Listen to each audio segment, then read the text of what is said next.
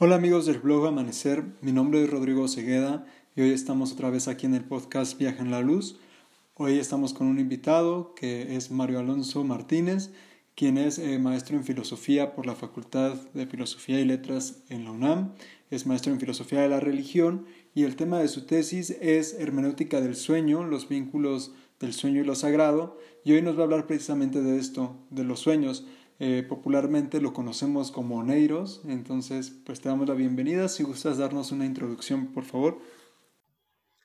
Claro, pues gracias por invitarme, Rodrigo. Eh, bueno, te, platico, o sea, yo eh, estoy terminando mi proyecto de tesis de la maestría en filosofía de la religión, enfocado en el tema, esto como mencionaste, ¿no? De los, bueno, es una hermenéutica de, los, de sueños y visiones eh, y como subtítulo los vínculos entre el sueño y lo sagrado.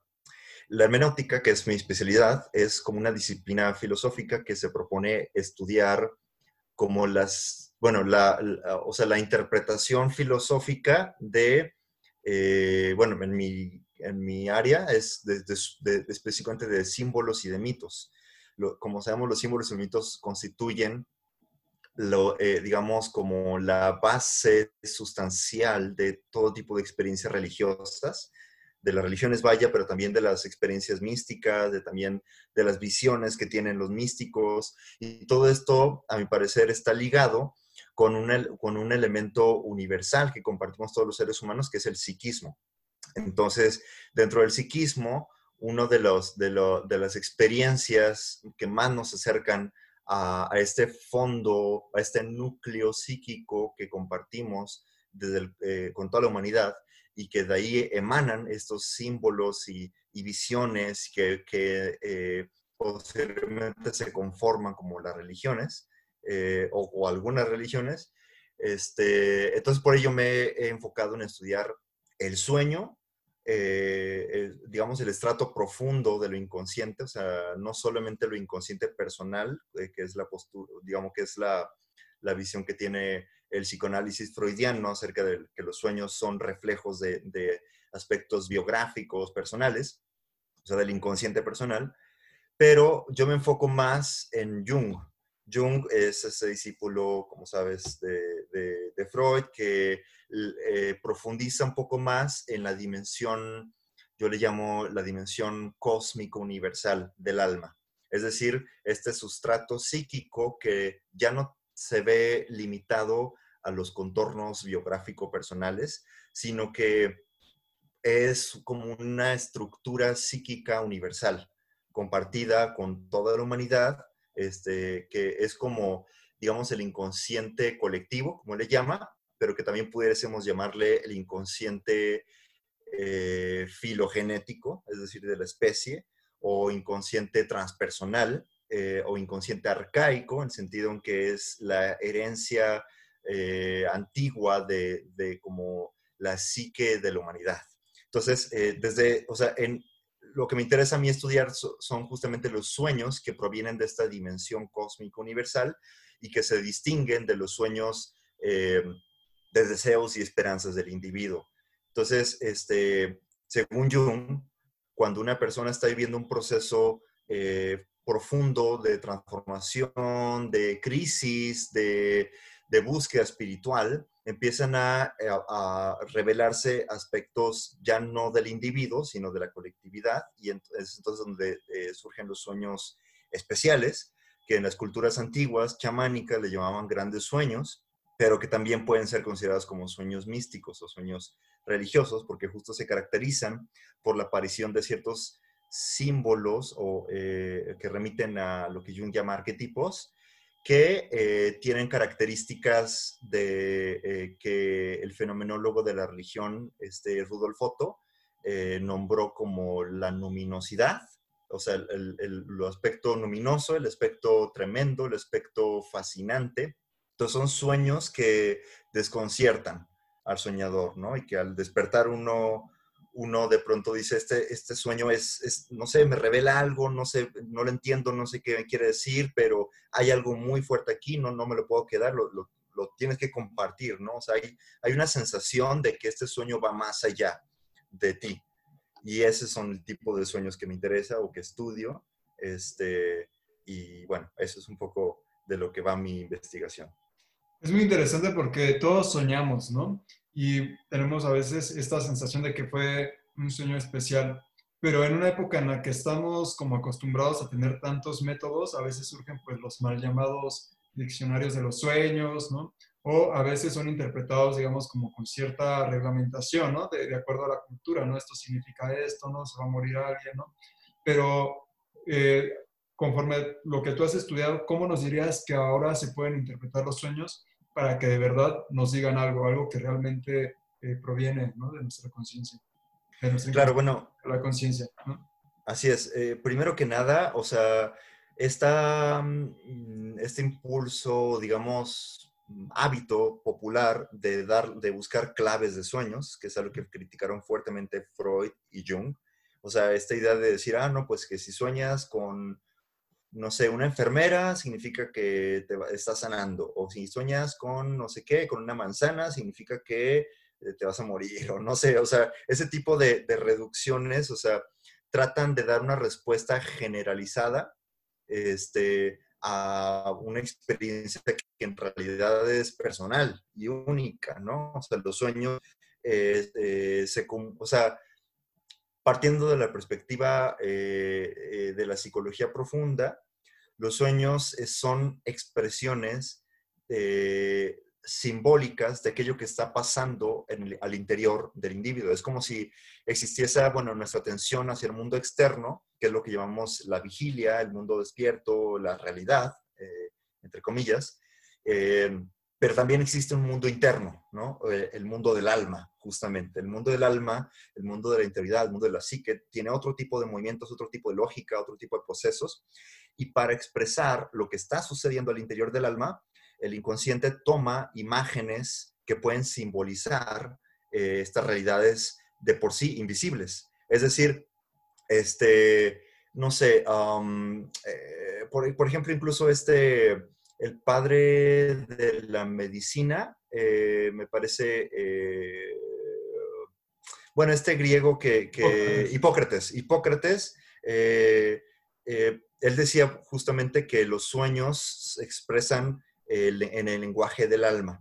Y el lenguaje del alma trata de expresarnos a través de imágenes conocidas, algo desconocido por ejemplo, él decía, este, bueno, y también él creía que el, alma expresa como los, los, síntomas que está viviendo de alguna enfermedad, ¿no? Entonces, él decía, si sueñas con ríos que están sucios, es, eh, muy probable que el alma esté comunicándote que eh, tu flujo sanguíneo está sucio, ¿no? O sea, que hay una enfermedad de la sangre.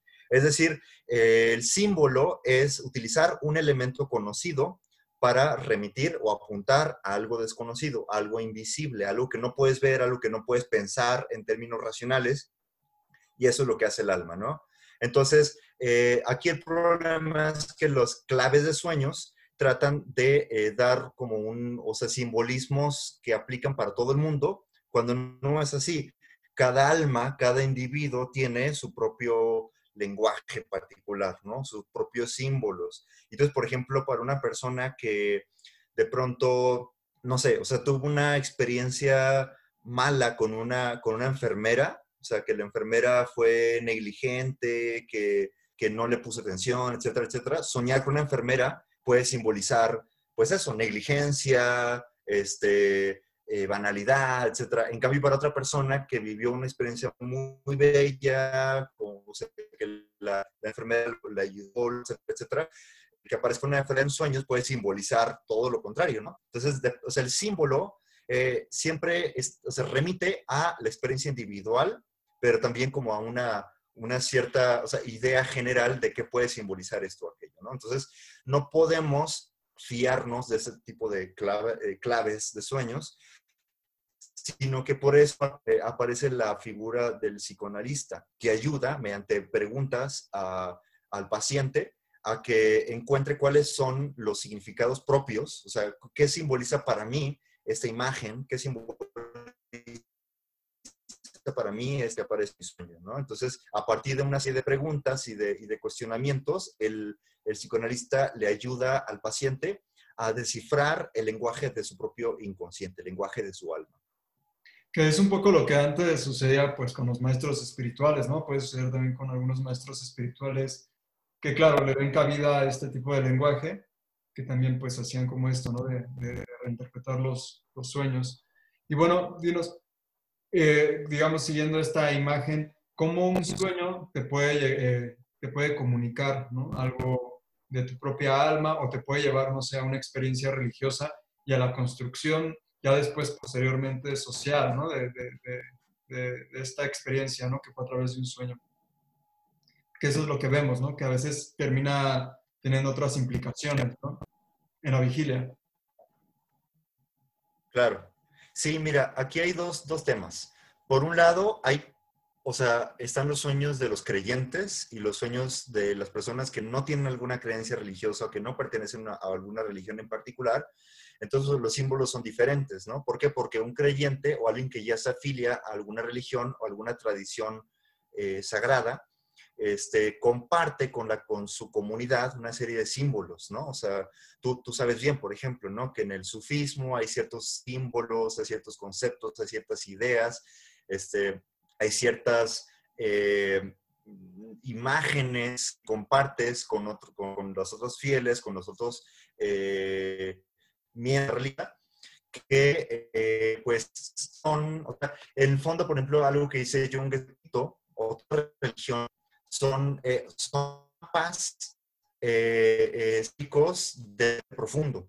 Entonces, el hombre religioso que comparte una comunidad, o sea, que ya que, mm, acepta o vive un, un, mapa simbólico, una religión, un mito, una creencia, etcétera, etcétera, ya tiene un cierto lenguaje para aproximarse a esas dimensiones profundas del alma, ¿no?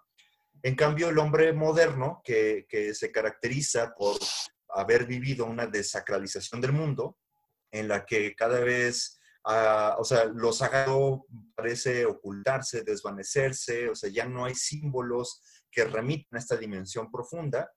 Este, bueno, según, o sea, parece ser que, o sea, si anteriormente las, las culturas antiguas o las culturas religiosas podían nombrar las realidades profundas, las realidades del alma, a través de nombres como los dioses, como los espíritus, los ancestros, este, etcétera, etcétera. Cuando desaparecen estos, estos mapas, el hombre moderno se queda en, una especie de limbo en el que ya no sabe por dónde filtrar su, energía psíquica, ya no sabe eh, cómo darle imagen, cómo darle forma a estas realidades profundas que, antes se identificaban con lo sagrado. Entonces, este, bueno, dice yo, por ejemplo, que ahí es cuando empiezan a aparecer eh, primero, o sea, el, hombre que, no tiene para nada contacto con lo sagrado, o sea, que no, que no busca una relación con lo espiritual, generalmente tiene alguna, o sea, empiezan a llegarle imágenes simbólicas sumamente desconcertantes, como que no entiendes para nada qué son, eh, suelen ser muy extrañas, muy eh, terribles, espantan o fascinan, generan un, sentimiento de, fascinación, de que hay algo extraño aquí esto justo es lo que Rudolf Otto caracteriza como lo, luminoso. Este, y entonces, al, no poder darle forma mediante símbolos culturales como Cristo o como Krishna o como la cruz, este, el círculo, la rueda del samsara, etcétera, que, que esos son símbolos que ayudaban a mapear estas realidades internas. Al no tener eso, dice Jung, empiezan a aparecer otro tipo de símbolos que buscan generar una imagen de la totalidad. Eh, y eso es lo que, eh, por ejemplo, eh, mm, bueno, Jung rastrea, por ejemplo, los símbolos de los hombres modernos, de, pacientes suyos que, de pronto están lidiando con, con, emociones que no saben cómo controlar y que si no lo saben controlar, puede desbordarse y llevar hacia la locura o a la neurosis. Este, pero si se puede como darle un símbolo, si se puede darle una forma de sintetizar este puente de comunicación entre la dimensión profunda del alma y la dimensión consciente, racional, entonces hay un crecimiento, ¿no? Y pues, entonces para que se dé esta, eh, o sea, para que se dé esta síntesis entre lo inconsciente profundo y la conciencia, es cuando aparece el símbolo, como un puente, como un comunicador entre ambos, ambas eh, estratos de la psique.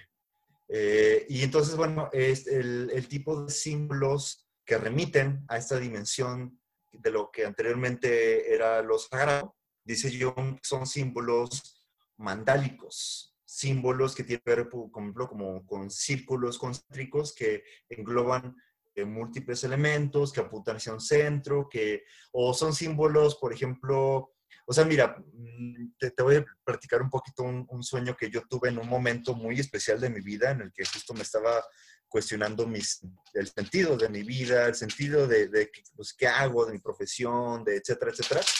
Y fue entonces que empezaron a aparecer una serie de sueños sumamente cargados de simbolismos que yo considero arquetípicos y que desembocaron eventualmente en la aparición de un, de un sueño que, que, era básicamente la, la, imagen como de un hombre montado sobre otro, montado sobre otro, montado sobre otro, y así muchos, muchos como hombres, eh, como, eh, ¿cómo decirlo? Unos encima de otros, pero como, o sea, moviéndose todos como un hombre total, como si fueran si fuera una persona gigante hecha de pequeñas personitas.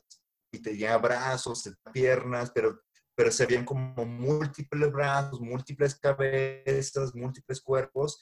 Y, y esto me remite muchísimo a la imagen, por ejemplo, que tienen lo, eh, los hindús de las divinidades, ¿no? No sé si has visto estas imágenes que son, que son no sé, Krishna, este, que, Ganesh, este, Shiva, que tienen muchos brazos, muchas cabezas, este, muchas piernas.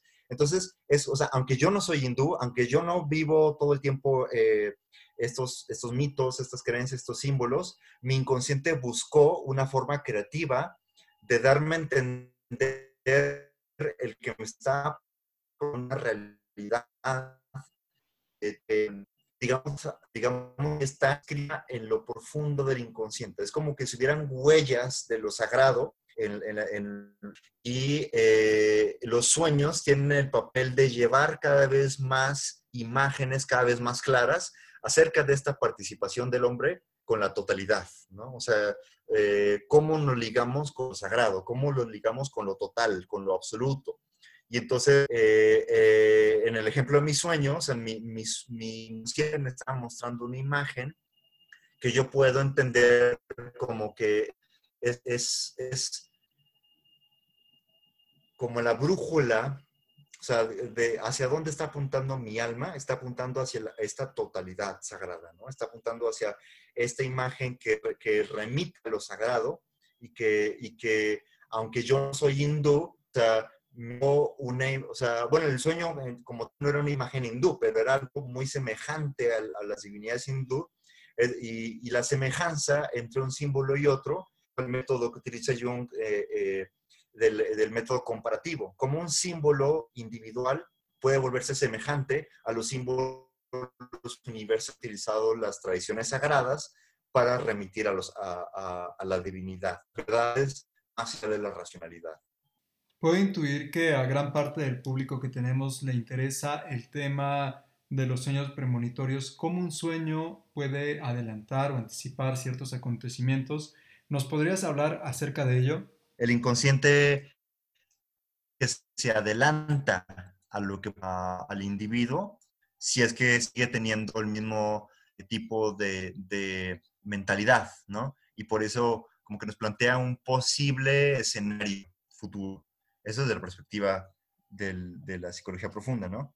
En cambio, hay otras perspectivas más de corte chamánicas que, dicen que hay una real, un real viaje en el tiempo, en cierta manera, ¿no? Y que por, eso sí se podría explicar eh, la premonición, el, ver cosas que no han pasado. Eh, ¿Tú qué recomendaciones les darías a, a, nuestros escuchas? Claro, mira, este, pues puedo compartir una, una que otra cosita, pero pues si quieren como conocer más, más a fondo, pues sí les, les recomendaría mucho eh, este libro que escribí que se llama Onirocosmos, Manual para trabajar y explorar el universo de, los sueños.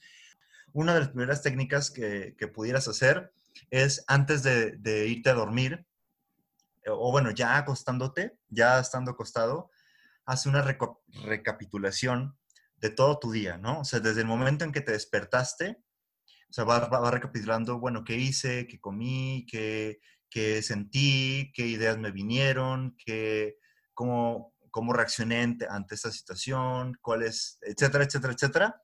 Todo, todo el día recapitulas qué hiciste, qué ha pasado, qué piensas, qué sigue, hasta el momento en que estás otra vez acostándote.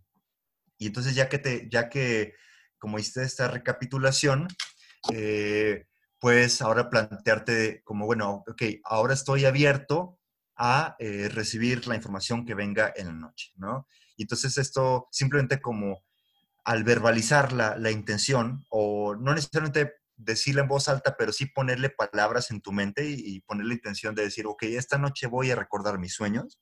Ese es un acto de, de poner una actitud, vaya, eh, como de relación con el sueño, que eventualmente ayudaría como a, permitir un mayor influjo de estos eh, fluvios inconscientes en la conciencia. Entonces, bueno, esa es una primera técnica para recordar los sueños, o sea, para, para poder registrar lo que sucede en, la noche. Y bueno, pues eso, no sé si, si esto sea suficiente. Sí, y por ejemplo, si alguien dice, mira, yo, este, no, no, la verdad no sé, ya recuerdo mis sueños, eh, pero no les entiendo. Tú, por ejemplo, ¿con quién le recomendarías asistir? ¿Con un chamán? ¿Con un sacerdote? Igual si tú quieres, este, eh, como comentar, por ejemplo, si a alguien le interesa tener algún trabajo contigo, ¿cómo te podría contactar? Un, o sea, primero, o sea, estar anotando los sueños que, que puedas todo el tiempo. Y ya que tengas una serie grande de sueños, revisa tu, diario o, tu, o si los grabas en audio o como sea, ve revisando los sueños a ver cuáles son los símbolos recurrentes, o sea, cuáles son las imágenes que aparecen una, una y otra vez en los sueños, porque sí hay una especie de, de motivos o patrones que se repiten. Y estos son, eh, o sea, estas imágenes que se repiten son justamente el lenguaje que, con el que el inconsciente te habla a ti particularmente, ¿no? Entonces la idea es eso, como tratar de descifrar, a ver, por, qué se repite este símbolo, eh, en qué situaciones oníricas aparece, qué, qué simboliza este símbolo, eh, esta, esta imagen para mí.